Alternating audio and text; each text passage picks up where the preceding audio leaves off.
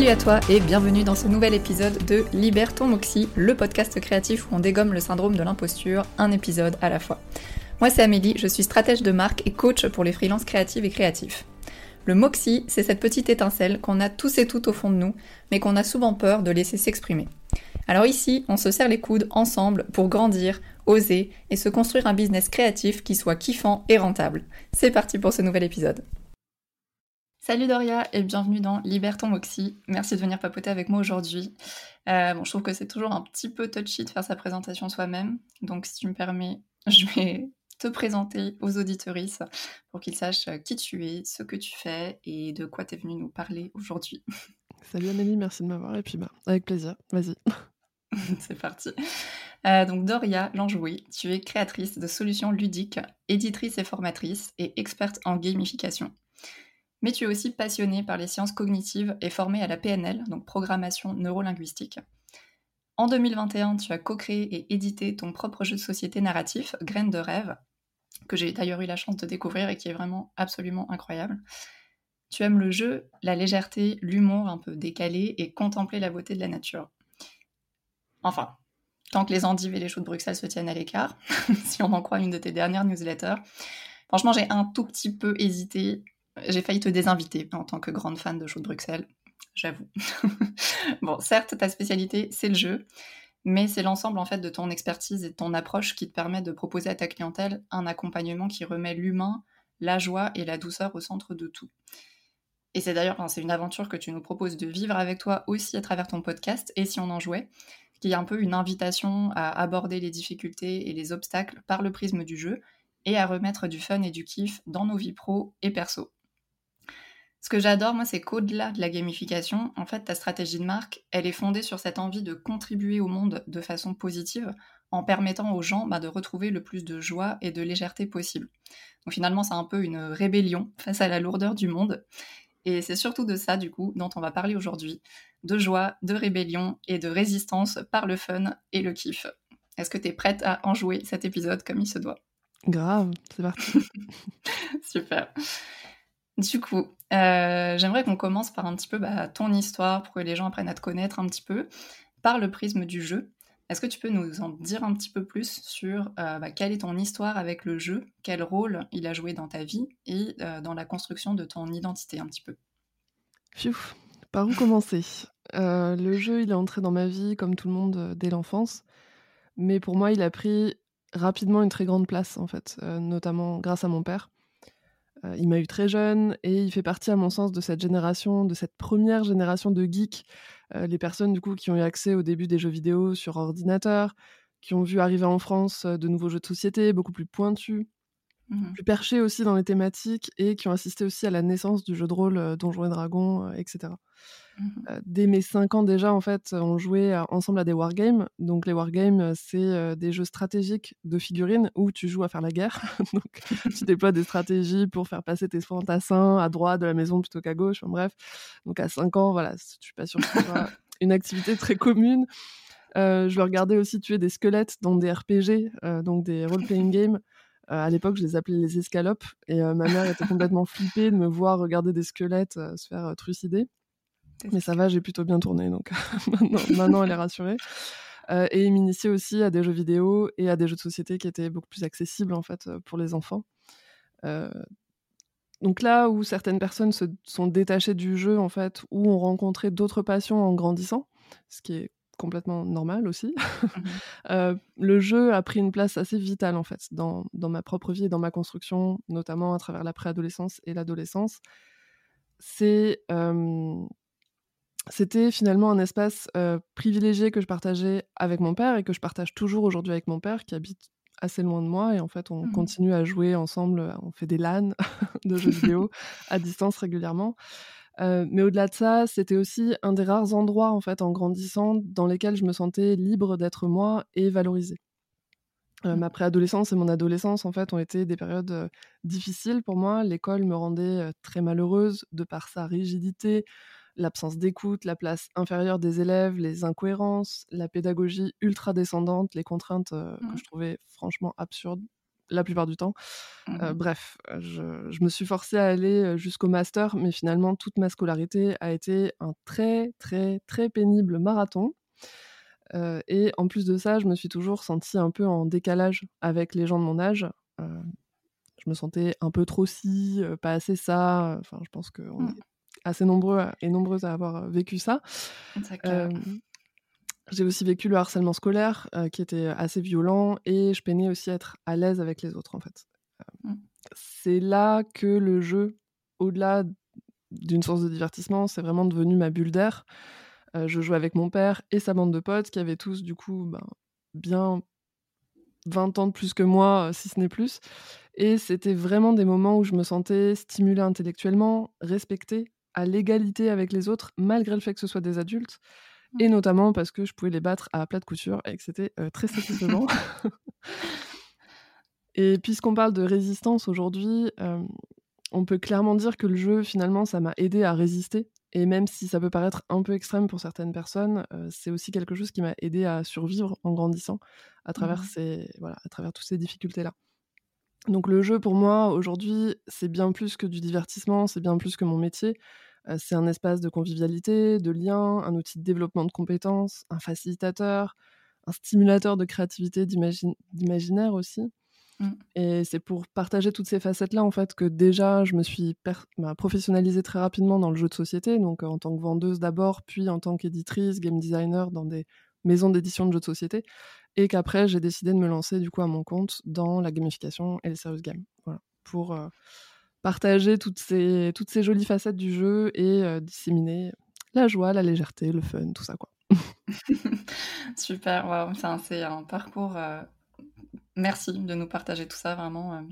c'est un bout de ton histoire et le lien fort qui t'unit au jeu. je trouve ça très très chouette en fait de porter tout ça dans ton entreprise aussi. Euh, je pense que squelette égale escalope, ça va rester un petit moment dans ma tête. c'est très chou. Euh, je crois qu'on sera sûrement aussi bah, pas mal à avoir eu un rapport euh, houleux avec l'école, pour utiliser que cet euphémisme. Et je pense que quand on est une personne qui a un cerveau créatif, qui a tendance à penser un petit peu en dehors des cases, à vouloir explorer des choses à sa manière, le système de l'école tel qu'on le connaît, très hiérarchie pyramidale, etc., c'est assez dur de s'y confronter. Euh, mais bon, on va garder ça pour un autre épisode. Euh, perso, une des choses qui me fascine en stratégie de marque et que je retrouve chez toi, bah, c'est justement en fait les personnes qui portent leur manifeste, leur pourquoi euh, au creux de leur identité en fait. donc on peut en fait tout à fait réussir en entrepreneuriat sans forcément nouer un lien très fort et personnel avec son domaine de spécialité. Enfin voilà, il n'y a pas besoin de le porter en soi ou d'être ultra passionné pour réussir. Tout dépend des domaines. Mais je pense que pour les personnes créatives qui ont souvent bah, des métiers passion, et c'est parfois difficile en fait de monétiser ces passions-là, bah, en fait c'est justement une force incroyable au niveau euh, stratégie et au niveau marketing de pouvoir incarner vraiment le message qu'on veut faire passer. Et c'est ce que je retrouve chez toi dans ton branding, dans ton univers. Et c'est pour ça que j'avais envie de creuser aussi un petit peu ça avec toi aujourd'hui. Euh, je pense que de porter aussi fort euh, ton manifeste et ton pourquoi finalement, fait que tu arrives à créer du lien avec ton audience aussi beaucoup plus facilement et de façon plus authentique, euh, comme, parce que tu le portes avec toi en fait. Qu'est-ce que ça signifie pour toi exactement au quotidien, la joie comme acte de résistance? Alors le formuler comme ça, bah, ça vient de nos discussions ensemble. Clairement, je ne l'avais pas forcément formulé euh, de cette manière-là, euh, spontanément de mon côté. Mmh. mais c'est vrai que la résistance, pour moi, c'est quelque chose qui est important et que je porte depuis finalement assez longtemps. Je pense que j'ai un côté un peu rebelle, voire clairement rebelle, qui est très très ancré. Mmh c'est aussi en lien avec mon éducation. J'ai des parents qui sont tous les deux artistes, qui se sont eux-mêmes rebellés contre tout, contre tout un tas de choses de la, dans la société. Ma mère, voilà, elle est mmh. partie jeune de la maison. Mon père était punk. donc voilà, je pense que c'est aussi très ancré là-dedans. Et quand j'étais jeune, euh, au lycée notamment et au début de la fac, j'étais très engagée dans les mouvements lycéens, les blocages, les manifs, les actions et tout ça. Euh, mmh j'étais très en colère, très révoltée. J'ai du coup participé à beaucoup voilà, d'événements, d'actions. J'ai vu la violence policière, j'ai vu aussi la violence de certains et de certaines manifestants, manifestantes. J'ai vu des potes la tête ensanglantée, euh, être embarqués par la BAC. J'ai moi-même esquivé des matraques à quelques centimètres près, donc c'était pas très fun, pris des mmh lacrymos et tout ce qui va avec ça en fait, toute cette violence en fait qui peut être autour de tout ça. Je regrette vraiment pas un seul instant de cette période-là de et cette façon de résister. Mais aujourd'hui, elle me convient plus. Elle convient plus à mon énergie. J'y trouve plus de sens, ni pour moi, ni finalement pour l'impact que ça a ou que je pense que ça peut avoir. Mmh je suis très contente qu'il y ait d'autres personnes qui aient le flambeau, qui, aient cette flamme-là en fait de résistance. Mais la mienne, en tout cas, ma flamme à moi, elle est plus à cet endroit-là. Quoi. Mmh. Donc aujourd'hui, c'est peut-être l'âge, hein, je sais pas, mais c'est aussi, je pense, les expériences de la vie qui font, qui font que j'ai plutôt envie de résister avec plus de subtilité, en fait, avec plus de douceur, avec, avec le fait de mettre en avant les belles choses, finalement, de, de la vie qui existent. Mmh et pour moi, résister par la distillation de la joie, bah, quelque part, c'est du militantisme, mais qui va venir soutenir les forces et les qualités des personnes plutôt que de les gifler dans la face avec des trucs hyper punchy et violents. Je pense que c'est absolument nécessaire qu'il y ait ça aussi pour mmh provoquer la prise de conscience, pour secouer les choses, mais c'est plus ma façon de faire. Et, voilà, je pense que bah, chacun a sa manière de, militer, chacun a sa façon de résister. Et moi, la mienne aujourd'hui, elle est plus dans la douceur et la joie. Mmh, clairement, mais je comprends totalement. Enfin, je partage ce parcours militant aussi, enfin, dans différentes mesures. moi, j'ai beaucoup été dans les milieux féministes, anarchistes, où ça peut devenir très très vite violent. Et pareil, les coups de matraque, etc. Enfin, c'est... En fait, ça prend beaucoup, beaucoup d'énergie, d'énergie émotionnelle, d'énergie physique. et il y a tellement d'injonctions au fait de militer d'une certaine façon que si tu participes pas aux manifs, ça veut dire que tu n'es pas vraiment militant, militante, etc. Et ça, pour moi, c'est une des pires injonctions dans le milieu. C'est hyper contre-productif. Et comme tu dis, en fait, je pense qu'il y a différentes façons de militer, il y a différentes façons de véhiculer des valeurs. Et pour moi, l'entrepreneuriat, surtout l'auto-entrepreneuriat, en fait, c'est une façon de réinsérer en fait nos valeurs et nos messages dans ce qu'on fait, à notre façon, à notre sauce. Et honnêtement, c'est comme, tu dis, il y a tellement de façons de, militer en fait. Et pour moi, euh, je trouve ça génial de s'autoriser à écouter son énergie et à voir comment ben, on veut faire les choses. Et c'est ce que j'essaye de faire aussi à mon échelle, quoi, de disséminer un petit peu de moxie partout et de montrer aux gens qui, enfin voilà, de les aider à se sentir un peu mieux avec elles dans leur business, de faire grandir leur projet, etc. Tout ça participe en fait de s'emparer un petit peu euh, de nos libertés euh, les uns les unes avec les autres. Du coup, je suis curieuse quand même, à quel moment tu as conscientisé justement le fait que, euh, même si tu l'appelais pas comme ça au début, que la joie comme acte de résistance, ça constituait un peu ben, finalement le pourquoi de ton entreprise euh, J'ai mis beaucoup de temps en fait à comprendre que c'était ça finalement le véritable pourquoi de mon entreprise, même si je le formulais pas comme ça et je le formule toujours pas vraiment comme ça mmh. aujourd'hui. Du coup, on va faire un petit flashback en 2018 parce qu'en fait, j'ai créé mon auto-entreprise fin 2018 euh, et depuis, mon activité a énormément bougé. Euh, je suis arrivée en 2018, euh, je découvrais complètement l'auto-entrepreneuriat, j'avais aucune idée de comment ça fonctionnait, je sortais de plusieurs années de salariat quand je me suis lancée, j'ai commencé par faire de l'accompagnement thérapeutique par le jeu, donc de la ludothérapie si on veut. Et mmh. c'est notamment pour ça, en fait, à l'origine, que je me suis formée et certifiée en PNL et en pratique narrative. Euh, mais finalement, au bout d'un an, j'ai vu que ça ne me convenait pas, parce que pour en vivre décemment, soit euh, il fallait que je fasse beaucoup de volume, ce qui perdait de son sens, soit il fallait que j'augmente drastiquement mes prix. Et pour ce genre d'accompagnement qui était vraiment en lien avec le bien-être et euh, finalement la thérapie, j'étais moi pas confortable avec euh, l'augmentation des prix. Quoi. Mmh du coup, c'est à ce moment-là que j'ai bifurqué vers la création de solutions ludiques, notamment parce que bah, tout le côté créatif, la création, la gestion de projet, tout ça, ça me manquait énormément puisque j'ai fait toutes mes études dans l'édition et la communication. C'est pour ça que je bossais dans des maisons d'édition, c'était tout le côté créatif. Donc c'est aussi pour ça que je me suis, euh, enfin que j'ai bifurqué. Mmh euh, et à l'époque, du coup, à l'époque, je parle de ça comme si c'était il y a 20 ans, mais vraiment en entrepreneurial, le temps passe tellement vite que j'ai l'impression que c'était il y a au moins 5-10 ans. Quoi. donc à ce moment-là, donc quand je me suis réorientée plutôt vers la création de solutions ludiques, qui était plus proche finalement de mon cœur de métier, c'était assez centré au niveau local et sur de l'événementiel, donc des ateliers, des formations, des séminaires, des conférences, tout ça. Mmh. Et ça a commencé à prendre de l'essor quand la pandémie s'est invitée. Donc mmh. voilà, comme pour beaucoup de personnes, bah, tout s'est un peu arrêté et j'ai dû réimaginer à nouveau mon entreprise.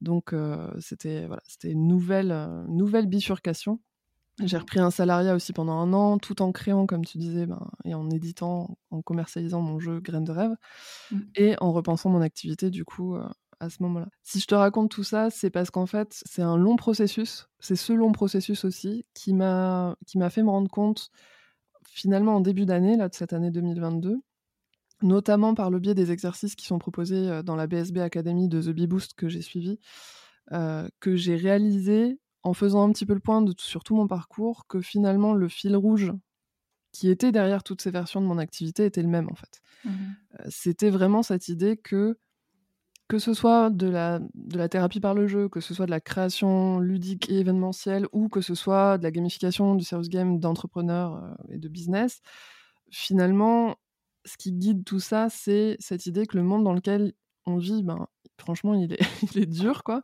C'est pas mmh facile, je trouve, aujourd'hui d'être un, bon ou une bonne humaine, si on peut dire ça comme ça, entre parenthèses. Et d'ailleurs, si vous n'avez pas vu la série The Good Place, je vous invite mmh franchement à la regarder parce que c'est un petit peu le thème sous-jacent de, de la série. Et ça m'a énormément parlé même en faisant tous les efforts qu'on veut pour être finalement cette meilleure version de l'humain ou de l'humaine qu'on aimerait être, il y a tellement de choses qui nous échappent, tellement de choses qui nous dépassent et qui sont hors de notre contrôle, particulièrement dans cette euh, période de pandémie, de voilà, de catastrophes euh, mmh climatiques, écologiques imminentes, etc., que c'est euh, voilà, que c'est dur, quoi. Donc, on a beaucoup de pression, je pense, à titre individuel et beaucoup de difficultés finalement à chercher cette meilleure version de nous-mêmes, euh, notamment euh, cette version qui est aussi entretenue par euh, les injonctions du développement personnel, de l'entrepreneuriat et mmh de tout autre domaine du type. Donc finalement, pour moi, vraiment, le pourquoi derrière mon, business, en fait, derrière mon entreprise, derrière l'enjoué, c'est d'aider les entrepreneurs et les entrepreneuses à mettre du jeu, de la joie, de la légèreté dans leur quotidien et dans celui de leur audience et de leur clientèle, parce que pour moi, c'est une façon de peut-être leur permettre de se sentir mieux et du coup d'avoir un impact positif sur elles-mêmes, sur les autres et sur le monde. Parce que je suis vraiment, mais à 300% convaincue qu'on est vraiment les plus à même d'avoir un impact positif sur le monde quand on est bien dans ses pompes en fait. Si on est en proie au mal-être, dans le doute, ou clairement dans le monde de la survie parce qu'on est, parce qu'on est en PLS, quoi, on, on, peut pas, en fait, on n'a pas l'espace d'impacter positivement le monde autour de nous. Forcément, on est concentré sur notre propre survie et c'est normal et heureusement. Donc voilà, donc c'est un peu ma façon de contribuer. Tout un programme, quoi. oui, tout un programme, mais un très très beau programme. et honnêtement, c'est, ça résonne beaucoup. Euh, de plein de façons et euh, notamment ben, pour rebondir en fait sur ce, ce, que tu dis du fait que si on est nous-mêmes en fait en PLS, on ne va nulle part, on n'aide personne, on contribue d'aucune façon.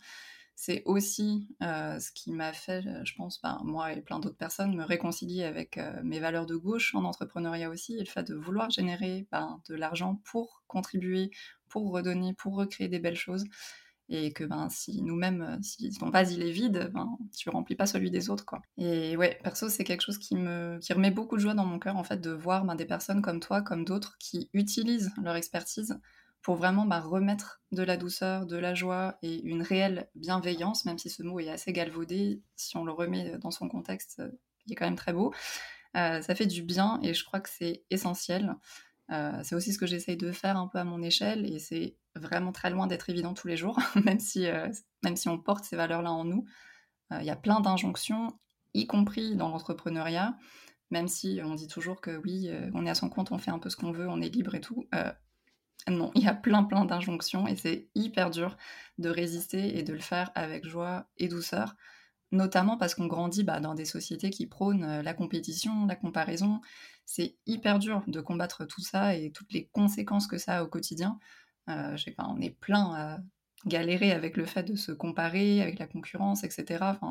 et pour moi, c'est courageux, en fait, et c'est en ça que c'est un acte de résistance aussi, de vraiment se dire, ben non, genre, j'ai conscience de tout ça, et oui, bah, parfois, je suis pas non plus parfait ou parfaite dans euh, ma volonté de transmettre de la joie, de la légèreté, mais je le fais de façon consciente, en mode, ben, c'est ma façon de me rébeller, et même si c'est pas toujours facile, bah, je fais cet effort en fait de vraiment transmettre ça. Donc pour moi, c'est vraiment en ça que c'est un acte de résistance parce que genre tout autour ne t'invite pas à le faire. Euh, et du coup, ce que je trouve fascinant aussi ben, dans ton branding, dans ta stratégie de marque et dans ce que tu transmets, c'est que tu en as vraiment fait en fait un élément différenciant. Euh, donc j'aimerais bien qu'on aille creuser un tout petit peu de ce côté-là. Dans quelle mesure en fait c'est un élément différenciant pour toi? Comment ça se traduit euh, au quotidien dans ta façon de communiquer et de travailler avec ta clientèle? Disons que euh, la joie, le jeu, le fun, c'est vraiment cette énergie-là que je veux transmettre à toutes les personnes qui interagissent de près ou de loin avec mon entreprise et avec moi. Quoi. Donc ce côté mmh. enjoué, clairement. Euh, enjoué mais sérieux parce que pour moi les deux sont tout à fait compatibles. Hein. Il y a pas mmh mal d'idées préconçues par rapport à ça. Et par rapport au jeu, ça fait partie des choses que, ben, sur lesquelles je fais beaucoup de pédagogie justement dans mes contenus. Mmh mais clairement, je veux partager du fun, du dynamisme, de la dédramatisation aussi de certains sujets, de l'humour, de l'accessibilité, tout ça. Et la façon dont ça se traduit, j'espère, il y en a mmh plusieurs.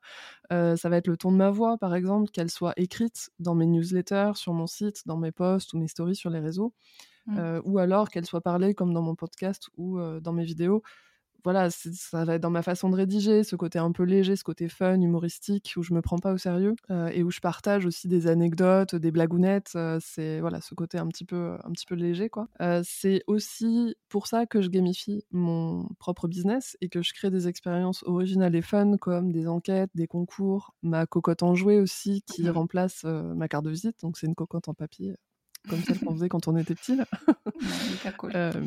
et, et, tout un tas d'autres projets qui ne sont pas encore sortis, mais c'est aussi une question de cohérence pour moi de mettre du jeu dans, dans mes interactions avec le public, parce que c'est aussi ça que je vends, et, et parce que c'est ça aussi qui fait que l'interaction est plus légère, plus fun, plus joyeuse. Mmh. Euh, mais ça va aussi jusqu'à la réflexion de mes couleurs. Enfin, ça, je vais pas t'apprendre mmh. à toi l'importance d'une identité de marque et d'une identité visuelle. Mais clairement, mon choix de couleur, il s'est porté sur, sur celle-là parce que je voulais quelque chose de coloré, de joyeux, mmh de dynamique et de frais aussi. Voilà, ce, truc, ce truc de fraîcheur. c'est aussi quelque chose qui va se traduire dans la façon dont j'accompagne mes clients et mes clientes. Quand on travaille, que ce soit au travers des outils que je vais créer, comme, tu vois, j'ai créé un espace notion gamifié pour interagir, mmh enfin, comme interface avec mes clients-clientes, mais je vais aussi envoyer des mails de suivi avec des petits smileys, des gifs, des trucs comme ça, enfin voilà, pour, mmh pour amener un peu de légèreté aussi à, à cette notion de travail. On n'est pas obligé d'être toujours on n'est pas obligé de souffrir, quoi. Mmh c'est clair. Ouais, enfin, ou de se faire chier pour avancer, quoi. Enfin, clairement, mmh c'est ça aussi que je, veux, que je veux partager. Donc, je fais vraiment mon maximum, en fait, pour que toute l'expérience soit agréable et motivante euh, pendant qu'on crée nous-mêmes des expériences stimulantes pour le public de mes clients et de mes mmh clientes. Donc, c'est genre un peu une inception, tu vois, une inception d'expériences stimulantes. Euh, euh, et, ça va aussi se traduire, euh, bah, par exemple, voilà, quand je sens qu'il y a un blocage, une perte d'énergie, de motivation avec mes clients-clientes, par exemple, je vais désamorcer, insuffler de l'énergie ou rassurer. En tout cas, c'est vraiment important pour moi que même les challenges, quels mmh. qu'ils soient, que ce soit en lien avec mon contenu, que ce soit pendant une presta, un accompagnement ou quoi, ils aboutissent in fine à de l'enthousiasme, de la motivation et de la sérénité. Ouais, bah vraiment, bah, je trouve ça vraiment génial. Euh, merci de nous préciser et de nous expliquer tout ça. C'est, pour moi, c'est vraiment un parfait exemple euh, de mise en pratique en fait de ta stratégie de marque, d'avoir développé une stratégie qui soit basée ben, sur ton identité, sur ce que toi tu kiffes, sur les valeurs que tu as envie de transmettre, et ensuite bah, d'avoir trouvé des multiples façons de la traduire, donc que ce soit bah, avec ton univers euh, visuel, ton branding, tes couleurs et tout, euh, mais aussi ben, à travers tous les outils, à travers le ton de voix, les mots que tu vas employer, etc. Tout ça participe en fait euh, du déploiement de ta stratégie de marque et je trouve que, bah, je te le dis depuis qu'on se connaît, je trouve que c'est hyper bien fait et ça transmet vraiment toutes tes belles valeurs. Euh, mais ce que je trouve aussi ben, très cool, c'est que oui, ok, la gamification est le cœur de ton expertise, mais c'est que tu as réussi en fait à intégrer bah, les différentes cordes justement dont tu nous parlais tout à l'heure, notamment la PNL, la programmation neurolinguistique, à tes accompagnements, à ta façon de communiquer et à ta façon de faire ton branding finalement. donc tu nous en parlais un tout petit peu plus tout à l'heure. Et je sais que bah, c'est une des choses qui te permet bah, de mettre en pratique cette stratégie de la joie comme acte de résistance avec ton audience et tes clients-clientes, euh, dans la mesure où ça va être un outil qui te permet d'accompagner les gens en douceur, de désamorcer certaines choses, de poser les bonnes questions. Et finalement, d'un point de vue stratégie de marque, ça constitue aussi, selon moi, en fait, un élément différenciant parce que tout le monde n'a pas cet outil à disposition et ne le met pas en œuvre de la même façon que toi. Donc, est-ce qu'on peut aller creuser un petit peu de ce côté-là? Euh, Est-ce que tu peux nous dire bah, ce qu'est la PNL, comment tu l'utilises pour accompagner ta clientèle et pour communiquer avec ton audience euh, a fortiori. Quoi? Yes, à l'origine, euh, je suis tombée sur la PNL genre un peu par hasard.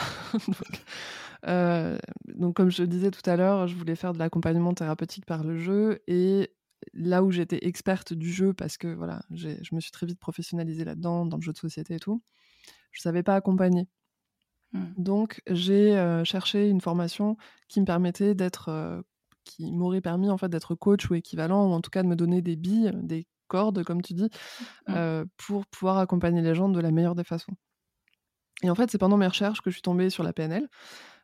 donc, la programmation neurolinguistique, c'est une technique d'accompagnement thérapeutique brève et systémique, et qui est mmh. centrée solution. Donc, en fait, pour illustrer un petit peu, par rapport à la psychanalyse, par exemple, qui est plus connue peut-être.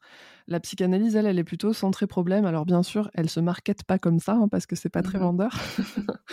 Mais en psychanalyse, en fait, euh, on va passer beaucoup, beaucoup de temps à aller chercher les sources du problème, à le regarder sous toutes les coutures et potentiellement à trouver des problèmes qu'on savait pas qu'on avait en fait, mmh parce qu'on est beaucoup en fait dans le passé et c'est surtout c'est des, des, voilà, des démarches qui sont euh, qui sont très longues et qui sont vraiment concentrées sur l'origine du problème. Mm. Les approches brèves qui sont centrées solution, elles, elles vont plutôt adresser, elles vont adresser le problème. L'idée c'est pas de faire l'autruche, hein. donc on va le mettre sur la table, mais on va très vite s'en détacher dans le sens où on va pas suranalyser le problème ou ses origines, mais plutôt chercher les exceptions, les pépites, les ressources qui vont nous permettre en fait de chercher, enfin de changer le récit ou de trouver des solutions. Surtout, c'est un accompagnement généralement qui est court euh, dans le sens pas des dizaines et des dizaines d'années, comme la psychanalyse peut le faire, par exemple. Mais voilà, la volonté en fait de ces techniques brèves, c'est de laisser ou de rendre leur autonomie en fait aux personnes qui sont accompagnées et pas de les rendre dépendantes dépendantes de leur relation avec le thérapeute en fait. Mmh. Donc si je dois résumer de manière très succincte la PNL, euh, c'est finalement l'art de poser des bonnes questions. Parce qu'il y a des oui, il y a des bonnes questions. c'est des mmh questions qui vont faire réfléchir, qui donnent envie d'y répondre en fait, qui vont aussi nous amener à toucher des zones un peu favorites de nous-mêmes et qui vont nous ouvrir des perspectives. Même si aujourd'hui, euh, je fais plus d'accompagnement thérapeutique à proprement parler, j'accompagne quand même bah, au quotidien en fait les entrepreneurs et les entrepreneuses dans la création de leur offre, dans euh, leur stratégie marketing par le biais de la communication. Et la PNL effectivement me sert euh, bah, finalement un peu en permanence en tâche de fond quoi. Mmh c'est toujours un peu activé. Je pose beaucoup de questions, par exemple, pour comprendre les intentions, les objectifs, les points de blocage et les désamorcer. Tout ça, en fait, on a, on, a des processus d'exploration, par exemple, du problème, d'exploration des mmh. objectifs. Mais ça va aussi arriver, par exemple, que la personne traverse des moments d'inconfort parce qu'on rentre vraiment dans le détail de la stratégie et de son business. Mmh Donc, je lui fais un peu chauffer les méninges. Et mmh comme toute démarche créative et de changement, voilà, parfois, ça peut être inconfortable. Et à ces moments-là, la PNL va me permettre d'accueillir les émotions qui arrivent, euh, de pas moi paniquer parce qu'il y a de l'émotion en face et que mmh et voilà. Et donc ça va me permettre de l'accueillir et de tranquillement trouver des façons de contourner, de transformer, de bifurquer pour pouvoir retrouver le confort finalement. Mmh mais c'est aussi un outil qui va me permettre d'imaginer et de créer des gamifications et des serious games qui sont très respectueux de l'intégrité des personnes. Et ça, c'est vraiment quelque chose qui est ultra important pour moi. je pense que bah, toi, tu, tu, connais mes contenus, mais les personnes qui nous écoutent, si elles connaissent un peu mes contenus, euh, le savent aussi. Euh, je le dis souvent, il y a un côté obscur de la force, euh, de la gamification, comme dans beaucoup, beaucoup de techniques qui ont en fait du pouvoir sur les gens, tout simplement. Et mmh. pour moi, c'est hyper important de rester dans la création de, de stratégies gamifiées qui vont être au service des gens, des personnes qui s'en mmh. servent, et générer des émotions et des sensations qui sont agréables et qui vont valoriser et pas à l'inverse, tu vois, mmh créer des trucs qui sont pas cool pour la personne. Donc la PNL, en fait, bah, c'est aussi parce que je connais en fait l'impact que les choses, les stratégies, les événements, les, voilà, les postulats peuvent avoir sur les gens que du coup, ça, va ça me permet aussi d'éviter de glisser par inadvertance dans des trucs qui seraient pas très très mmh cool, quoi. Ouais, complètement. Mais je suis hyper d'accord euh, sur tout ce qui est côté obscur et de la gamification et du développement personnel. Euh, je partage le biais par rapport à la psychanalyse, bien qu'elle m'a aidé aussi, mais je pense qu'il y a énormément de choses qui sont perfectibles dans la majorité des approches euh, de ce domaine-là. et comme tu dis si bien, enfin, la solution renforce le problème très facilement si en fait on n'est pas si elle n'est pas pensée avec le bien-être de la personne à l'esprit euh, initialement en fait. Et euh, personnellement, je connaissais pas du tout la PNL ben, avant qu'on en parle ensemble, avant que tu m'expliques un peu plus euh, ce que c'est et tout.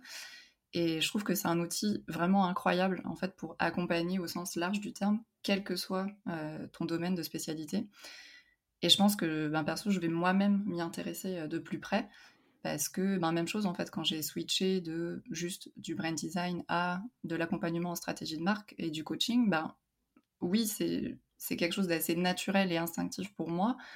Et je pense que ben, après c'est aussi nos sensibilités. Enfin, personnellement j'utilise pas beaucoup mon écoute et mon empathie, donc ça c'est des choses assez innées en soi. Mais pour autant, bah, il y a des fois où je me retrouve un peu euh, m'a pas bloqué, je désamorce assez facilement, mais où ça va me toucher en fait plus que nécessaire si je vois qu'il y a de l'émotion ou s'il y a un blocage en face. Et ça en fait, bah, c'est vraiment des, il y a plein d'outils en fait qui peuvent aider à désamorcer tout ça. Et pour moi, la PNL euh, m'apparaît comme un de ces outils, bien plus même que des formations de coaching certifié, etc. Où perso, j'ai regardé un peu les programmes et ça me parle très très peu en général. Euh, donc voilà, et D'autant que j'ai aussi la chance de voir euh, depuis la position cliente, en fait, bah, à quel point c'est cool euh, et à quel point ça aide à débloquer les choses en douceur. Parce que en plus de venir papoter avec moi aujourd'hui, ben, tu m'accompagnes aussi à créer euh, une future offre très cool. Donc, stay tuned. Il y a des surprises qui arrivent cet automne. Et, vraiment, c'est assez incroyable, en fait. C'est assez incroyable à quel point ça peut ben, aider la personne en face à penser différemment. Enfin, c'est vraiment les questions que tu m'as posées étaient juste dingues pour me permettre d'aller plus loin. Donc, euh, je trouve ça hyper, euh, hyper inspirant. Euh, et de mon point de vue, en fait, bah, ton approche, elle participe, donc que ce soit par la gamification, par la PNL, etc., mais ça participe d'un vrai travail collectif qui consiste à remettre l'humain et la douceur au centre d'une forme d'entrepreneuriat bah, qui est vraiment éthique, humaine et raisonnée. Et ça me, ça fait tellement plaisir de voir plein de gens dans mon paysage Instagram. Alors, merci l'algorithme, hein, parce que finalement, ça aide, mais ça fait beaucoup de bien en fait de voir plein de gens bah, se poser les mêmes questions et se dire ok ben comment je peux remettre un petit peu de douceur là-dedans euh, pour moi et pour les gens à qui je m'adresse, donc que ce soit l'audience en général ou les clients clientes. Euh, parce que oui, ben oui, on peut créer des business prospères, euh, kiffants et rentables, tout en faisant le choix de prendre soin de nous, de prendre soin de notre clientèle, de notre audience, et même de notre concurrence en fait. Euh, il y a plein de choses à désamorcer, à déconstruire et c'est fascinant en fait de voir euh, jusqu'où on peut aller si on s'autorise à déconstruire toutes ces injonctions et toutes les habitudes que bah, la société moderne telle qu'on la connaît nous a inculquées. Euh, donc en quelque sorte, c'est vraiment ça, c'est s'affranchir des multiples injonctions pour bah, faire quelque chose qui nous convienne à nous et remettre un petit peu de douceur dans tout ça. Euh, donc, puisqu'on parle des injonctions, moi je suis curieuse de savoir un petit peu bah, comment toi tu vis toutes les injonctions, euh, notamment liées à l'entrepreneuriat, et comment tu utilises bah, la joie et la légèreté pour contribuer à quelque chose de plus humain, tout simplement. Bon, alors tu me pousses euh, à partager tous mes biais les plus intenses, hein, mais je déteste les injonctions vraiment, vraiment très, très, très fort, du plus profond de mon mmh. être. c'est sûrement d'ailleurs pour ça que le système de l'éducation nationale et moi, on n'était pas genre méga potes. Mmh. Mais que ce soit les injonctions du développement personnel qui t'incitent à courir après une meilleure version de toi-même, qui est à mon sens complètement fantasmée et qui du coup vont contribuer au fait bah, que beaucoup de personnes se sentent en état permanent d'échec et mmh. pas assez entre guillemets. Et je parle d'expérience parce que j'ai baigné dans le. Enfin, je suis tombée dans la marmite genre pendant un ou deux ans Mmh. Et je me sentais dans cet état de permanent échec. Euh, ou que ce soit les injonctions de l'entrepreneuriat qui te disent comment, comment tu dois faire ci, comment tu dois faire ça, euh, ces stratégies imbattables, comment tu dois prendre tes vacances ou pas, euh, tes morning routines et whatever, parce qu'en fait, il y a des injonctions sur absolument tous les domaines de ta vie perso et tous les domaines de ta vie pro. Donc en fait, on s'en sort pas, quoi, parce qu'en plus, il y a des injonctions qui te disent de faire blanc et d'autres noir. donc en fait, à la fin, tu es complètement paumé. Et dans tous les cas, que ce soit dans le développement personnel ou que ce soit dans l'entrepreneuriat, ces injonctions-là, elles te disent à la fois sois toi-même mmh. et sois comme ça.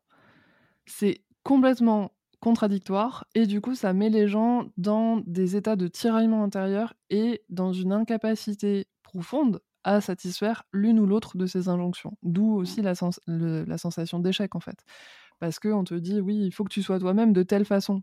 Euh, attends, moi j'ai pas compris la question là. Sauf que c'est très difficile en fait de se rendre compte que c'est ça qui est généré derrière toutes ces injonctions. Mmh. Et c'est comme ça en fait qu'on peut créer des problèmes aux gens aussi par toutes ces injonctions contradictoires euh, euh, et, générer finalement des croyances en fait mmh qui, qui, sont limitantes, bloquantes, etc en PNL, du coup, on voit en fait, on distingue deux types d'injonctions. Tu as les injonctions explicites et les injonctions implicites. Donc, les explicites, ça va être celles qui te disent ouvertement fais trois heures de squat par jour pour un popotin de rêve, tu vois. Genre la promesse de ouf. Ou dans l'entrepreneuriat, poste tous les jours si tu veux vendre et avoir du résultat. Ça, c'est oh genre très clair. Mmh. On te dit, tu fais ça pour avoir tel truc, et, et voilà. Bon, pour moi, c'est du bullshit dans le sens où ça met énormément de pression, ça crée de la croyance que si tu ne fais pas telle chose de telle manière, eh ben, tu n'auras pas ton popotin de rêve et tu vendras pas tes offres. Ce qu'il faut.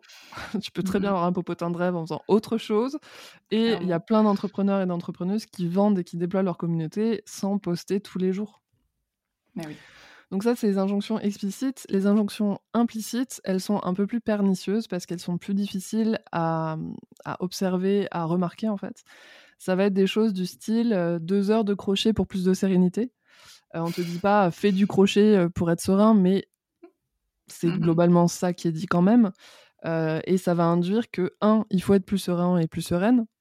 ok, mais qui te dit que je le suis pas déjà euh, C'est quoi l'échelle parfaite de sérénité euh, C'est quoi l'objectif de sérénité en fait? Parce que tout ça c'est pas quantifié et c'est très très très subjectif. Mmh. Et vu qu'il n'y a pas d'échelle mesurable en fait, ben, on pourrait toujours chercher plus de sérénité sans jamais être satisfait ou satisfaite. Et le deuxième truc, c'est que voilà, il faut faire du crochet pour être, pour avoir plus de sérénité, tu vois. Donc en fait, tu as deux ah, injonctions. ouais. ouais. désolé, je sais pas si, mmh. si t'aimes pas le crochet, bah, tant pis pour ta sérénité. C'est pas, ma passion première.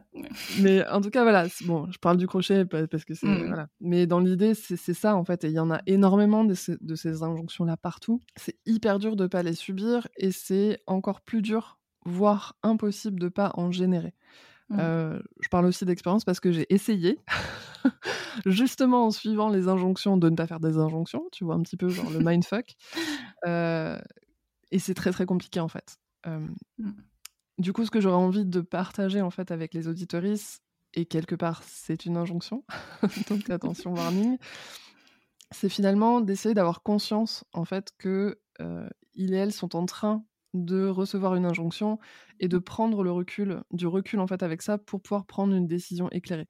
C'est-à-dire de se dire, ok, euh, il y a tel message, ok, on me dit de faire trois heures de squat par jour pour avoir un popotin de rêve, je suis en train de recevoir une injonction, est-ce que c'est ok ou pas mmh euh, Voilà, de vraiment le recevoir en, conscience. Quoi. Et de la même manière, euh, quand tu vas générer une injonction, et ça arrivera, et c'est ok, vraiment ça l'est, ce serait plutôt de se poser la question ben, quel impact en fait elle peut avoir cette injonction sur les gens, sur les personnes à qui je l'adresse, et mmh. est-ce que c'est ok pour moi de formuler cette injonction-là et d'avoir cet impact-là sur les gens? Mmh. Parce qu'après tout, si c'est quelque chose qui fera véritablement du bien à la personne, ben why not quoi? Complètement, mais c'est c'est un des conseils sûrement les plus actionnables parce que, bah, comme tu dis, on, on en fait tous et toutes des injonctions. On est des humains et des humaines avec des biais cognitifs par milliers. donc c'est hyper dur en fait de se dépatouiller et de réellement ben, dire ok si tu fais tu prends l'acte conscient de dire je veux communiquer de façon douce, de façon légère, de façon joyeuse, de façon bienveillante ok, oui. je le fais comment, tu vois?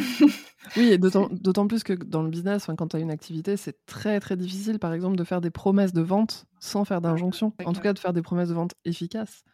Mais mmh. bon, ça dépend. Est-ce que tu vas vendre quelque chose qui va vraiment changer la, vie de la personne pour le mieux ou est-ce que tu vas lui vendre un troisième aspirateur dont elle n'a pas besoin quoi? C'est ça, c'est clair. Mais c'est là toute la nuance en fait du marketing euh, réellement éthique euh, comparé au marketing euh, abusif. Et je pense que Enfin, moi-même, je l'ai ressenti au début et j'ai échangé avec plein, plein d'entrepreneureuses créatives et créatives surtout. Euh, quand tu viens pas des milieux un petit peu corporate, business, ben, le marketing, c'est vraiment vu comme euh, le grand méchant loup. En fait, c'est genre non, je veux absolument pas faire du marketing. Mais en fait, le marketing vraiment bienveillant, il existe aussi et ça peut participer ben, de ta stratégie de marque, ça peut participer euh, d'un élément différenciant dans ton branding où tu vas ben, prendre la décision vraiment de t'affranchir le plus possible des concepts manipulateurs, euh, donc euh, marchand de tapis et compagnie, les audios non sollicités sur Instagram, tout ça, le démarchage non consenti, euh, c'est non. Mais justement, c'est comme, ok, bon, bah, si ça c'est non, qu'est-ce que je fais en fait? Et il y a plein de façons de bien faire du marketing. Il y a aussi injonction, tu vois, de, de faire du marketing. Il y en a partout. tu vas pas t'en sortir. Commence pas à focaliser.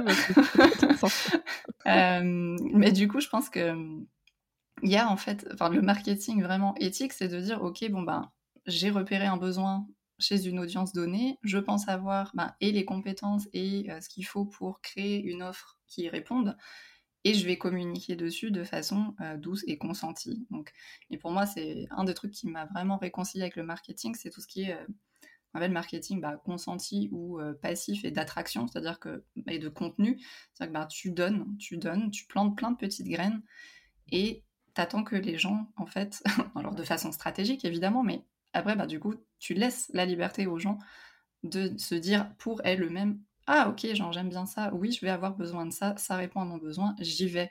Et pas genre euh, frapper à ta porte 15 000 fois en mode achète mon coaching magnifique d'une heure. Euh, et je crois vraiment que c'est cette approche en fait qui peut permettre de réconcilier plein de gens avec le marketing. Euh, c'est un sujet qui revient tellement dans les conversations que je peux avoir et que bah, je suis sûre plein d'autres personnes peuvent avoir aussi. Et, pourtant, bah oui, un marketing euh, et une stratégie de marque vraiment douce et doux, ça existe, c'est possible. Du coup, qu'est-ce que tu conseillerais euh, aux personnes qui aimeraient justement mettre plus de joie et de légèreté dans leur communication et dans leur stratégie de marque, mais qui bah savent pas trop par où commencer, genre qui sont partis du postulat de ok, je veux pas tout le bullshit, tout ce que je trouve dégueu, mais qu'est-ce que je fais, qu'est-ce que je peux faire euh, pour faire autrement finalement Ok, bon, je vais générer encore plus d'injonctions, mais, mais ça là, je suis complètement ok avec le fait de les générer, donc. Après, bah, les auditoristes les prennent ou les prennent pas. Mais la première, je pense que euh, c'est de te libérer des injonctions qui te mettent la pression, qui te mettent en PLS ou celles qui vont te pousser aussi à faire des trucs qui sont pas complètement OK pour toi, tu vois, genre telle ou telle stratégie euh, parce que c'est the stratégie gagnante ou je sais pas quoi. À mon sens, il vaut mieux aller à son rythme euh, à sa manière, euh, plutôt que de se forcer finalement à rentrer dans des cases et ensuite se sentir piégé, quoi. Parce que ça, c'est mmh. vraiment genre, je pense le pire pour après en sortir. C'est hyper difficile. Et tu te retrouves avec finalement un business, une activité ou un marketing qui te correspond pas du tout. Et mmh. voilà, il y a un moment donné, ça va clocher, quoi. Ça va te coincer dans ta création de contenu, ça va te coincer dans ton interaction avec les gens. Finalement, ça te ressemblera pas, quoi. Et ça, c'est mmh. pas, pas ok. Euh, la deuxième, c'est de prendre son pied Franchement, de, bah ouais, fais, ce qui t'amuse, autorise-toi à créer des offres qui te font kiffer, des contenus qui t'amusent quand tu les crées. Mmh. Euh, bien sûr, faut prendre en compte sa clientèle et son audience cible, mais à mon avis, c'est tout à fait possible de triper en parlant de ta passion pour les gnomes de jardin, euh, tout en parlant de ton activité de community manager. Euh, moi, j'ai bien parlé dans ma newsletter de ma détestation pour les choux de Bruxelles et des endives, comme tu disais dans, dans ma présentation, parce que parce que c'est ça qui me fait triper aussi. Mmh c'est bon après, c'est mon ton, etc. Mais donc chacun peut trouver son ton mmh à elle ou à, ou à, lui. Mais voilà, si tu kiffes pas toi-même ce que tu fais, comment est-ce que tu veux que les autres en fait ils kiffent ce que tu fais quoi? Une de mes phrases fétiches, c'est le plaisir au cœur de la motivation. Mmh et et, voilà, et pour rester motivé aussi dans ce qu'on fait, parce que l'entrepreneuriat, c'est quand même genre pas facile tous les jours, et il y a des downs, et la déprime, et des sentiments voilà, d'abandon parfois assez forts. Ben, c'est le plaisir en fait, le plaisir de faire ce qu'on fait qui nous, qui nous motive aussi au quotidien. Quoi. Mmh donc, donc je pense que l'entretenir, c'est hyper important. Mmh. Et la troisième et dernière, ce serait peut-être de faire confiance aussi à sa créativité et de lui laisser des espaces de liberté. Parce que une des injonctions que je trouve aussi un peu dure dans l'entrepreneuriat, c'est qu'il faut avoir des, des emplois du temps genre ultra millimétrés, une organisation genre hyper inflexible, béton. Et oui, ok, c'est super utile, moi ça m'aide parce mmh. que je suis assez dispersée, mais je trouve que c'est hyper important de se laisser des espaces d'exploration libre, un peu comme un peu comme on pourrait conseiller à des enfants de s'ennuyer, tu vois? Mmh parce que tu as aussi des enfants où il faut tout le temps les occuper, qu'ils fassent ci, qu'ils fassent ça, nanana. Ben, mmh. En fait, moi je trouve que l'ennui et le rien, c'est hyper important parce que c'est là aussi où tu vas déployer ton imagination, ton, ta vie intérieure, en fait, finalement. quoi. Et c'est aussi elle qui va nourrir ben, toutes tes créations, toutes tes offres, etc. Mmh Donc, voilà, j'aurais envie de dire de, de, se laisser aussi des espaces d'exploration libre et de créativité, parce que c'est pas forcément facile non plus de générer des idées de contenu sur le créneau hebdomadaire dédié à la création de contenu. L'inspiration, elle va pas forcément se pointer sur commande ou sur le sujet que tu as décidé que tu allais publier dans trois mois. Quoi. Enfin, mmh Donc, j'aurais envie aussi d'inviter les auditoristes à suivre leurs élans d'inspiration et de créativité. Parce que c'est aussi quand on suit ces petites étincelles et qu'on les laisse s'exprimer au moment où elles arrivent qu'on fait des trucs qui nous font kiffer et qui du coup font kiffer les autres aussi. quoi. Je n'aurais pas mieux dit. je crois que tu viens de résumer la solution ultime bah, pour créer des business kiffants et rentables. Et c'est un truc que j'essaye aussi de, bah, de communiquer moi dans ma com, c'est ben fais des trucs qui te font kiffer quoi. Et, clairement, je pense que pour les cerveaux créatifs, bah c'est hyper dur euh, de se faire un agenda millimétré. Et en plus, quand t'as, euh, bah, je pense surtout aux graphistes, aux brand designers, parce que je sais que c'est la majorité des auditeuristes ici, mais c'est, on se le dit tous et toutes, c'est hyper dur de faire de la création de contenu à l'avance et programmé quand ça vient en fait, quand l'inspiration et le contenu proviennent d'une passion. Ça, ne se contrôle pas nécessairement. Alors oui, tu peux anticiper, tu peux programmer un petit peu certaines choses, mais c'est hyper dur. Et moi, je sais que perso, j'étais, euh, ça m'a vraiment provoqué un sentiment d'échec hyper fort au début, euh, quand je me disais, ok, mais j'ai fait mon calendrier éditorial, genre il est tout bien, il est beau dans Notion, et pas moyen que je le tienne, quoi. Genre ça ne marchait pas. Même chose pour programmer à l'avance, enfin, je, je m'y retrouvais pas du tout, c'était pas naturel, enfin, ma façon d'écrire était pas du tout naturelle. Et au final, bah, j'ai juste décidé de remettre un peu d'instinct et d'intuition là-dedans et de laisser la créativité aller. Alors, c'est pas encore. mon niveau de satisfaction n'est pas encore au top parce que c'est un peu trop dans l'instinctif pour moi en ce moment. je pense qu'il y a un équilibre à trouver, mais ça se trouve aussi le long du chemin, quoi. Oui, c'est ça. Ce que tu dis, c'est hyper important. C'est ça se trouve le long du chemin, donc on peut tester plein de trucs. On peut aussi tester des techniques qui sont issues d'injonctions à droite, à gauche, mais réussir aussi à s'en détacher, à se les approprier, et puis finalement à trouver notre propre façon de faire dans tout ce, cette mmh pluralité de propositions. Quoi. Mmh. Et je pense que c'est ça. qui est aussi important. Et, et, là, pour le coup, l'injonction soit toi-même, elle est, enfin, pour moi, c'est la plus importante finalement. quoi. Mmh. C'est pas soit comme ça, c'est soit toi-même. Et tu peux piocher des idées à droite, à gauche mais par pitié, ne pas se laisser enfermer dans des cases et des trucs comme ça, parce que c'est mmh. c'est ça aussi qui, qui nous empêche d'avancer parfois. Quoi. Ouais, complètement. Mais ça crée tellement, tellement de blocages. Et perso, je pense que si j'étais pas tombée, ben, tu vois, sur des gens qui, bah, avant toi, avant moi, avant plein d'autres, transmettaient ce message de ben, sois toi-même, que oui, c'est possible de pas nécessairement réinventer la roue, mais de faire à ta sauce bah, clairement, je pense que j'aurais abandonné il y a longtemps. quoi. Euh, S'il avait vraiment fallu se conformer à une méthode pour réussir, entre gros guillemets, euh, ben non, quoi. Ça n'aurait pas été fun du tout. Et je pense que c'est en ça, euh, j'aime bien dire thérapie par l'entrepreneuriat, parce que pour moi, ça a vraiment été une sorte de thérapie, et je sais que ça l'est pour plein d'autres personnes aussi, euh, d'enfin s'autoriser en fait à créer quelque chose qui corresponde à nos rythmes, à nos valeurs, et qui fasse du sens en fait dans le quotidien.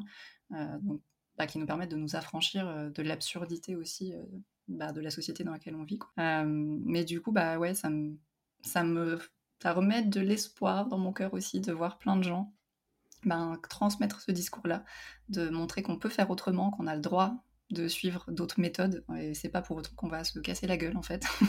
ça peut marcher à ton rythme et à la façon dont toi tu le décides. Complètement. Bon, ben, on arrive pas mal à la fin de cet épisode. Merci euh, infiniment, Doria, d'être venue euh, nous parler de tout ça. Euh, Avec grand plaisir. c'est vraiment un grand plaisir, ouais. Et je trouve que ton approche bah, de l'entrepreneuriat et du branding, a fortiori, est hyper inspirante. Pour moi, c'est un exemple très très cool de traduire sa stratégie de marque dans sa communication de façon hyper cohérente. Et je pense que ça va donner plein d'idées à plein de gens. Et je suis convaincue que ça peut inspirer d'autres personnes bah ouais, à réfléchir en fait à comment faire des choses beaucoup plus en accord avec euh, elles-mêmes et leurs valeurs. Et d'ailleurs, toi qui nous écoutes, si tu as envie de réfléchir davantage aux possibilités qui s'offrent à toi ben, pour mettre un peu de fun et de légèreté dans ton branding, eh bien, bonne nouvelle pour te remercier de nous avoir écoutés jusque-là, parce qu'on a pas mal papoté. on a concocté un petit freebie spécial euh, sous forme de workshop sur Notion, Notion, dépendamment de comment tu le prononces, euh, qui te permet en fait bah, d'intégrer, de, commencer à réfléchir à intégrer de la gamification et de la joie dans ton branding et dans ta communication. Mais pour y accéder, on a créé un petit jeu parce que bah, tant qu'à faire, autant suivre la thématique à fond. Euh, dans la description de cet épisode, je vais te mettre un lien vers une page web qui est protégée euh, par un mot de passe sur le site de Doria. Et donc ce mot de passe, il est composé de deux parties. La première, tu l'as dans cet épisode, c'est le temps, donc le L-E, espace temps, T-E-M-P-S, le temps. Et la deuxième partie du mot de passe, elle est cachée dans l'épisode numéro 4 du podcast de Doria et si on en jouait, donc je mets le lien également euh, dans la description. Et il est intitulé La gamification, l'élément différenciant de ton identité de marque. Donc une fois que tu as les deux, tu récupères les deux morceaux, tu mets le mot de passe et tu accèdes au freebie. Évidemment, si tu as la moindre question ou que tu as juste envie ben, de papoter ou d'échanger avec euh, l'une de nous sur les thématiques abordées, euh, bah, tu retrouveras tous les liens de nos deux comptes Instagram en description euh, et je t'invite évidemment à venir papoter avec nous. Je pense que Doria sera aussi. Absolument, j'adore papoter. Vous pouvez tous l'entendre. C'est parfait. Ben, vraiment, merci encore Doria pour cette conversation hyper enrichissante et puis pour tout ce que tu m'apportes au quotidien en tant que business buddy aussi. Merci à toi pour l'invitation et pareil. que du love. Euh, il ne nous reste plus qu'à euh, te souhaiter, à toi qui nous écoutes, une excellente semaine pleine d'audace, de moxie et cette fois de légèreté aussi. À lundi prochain.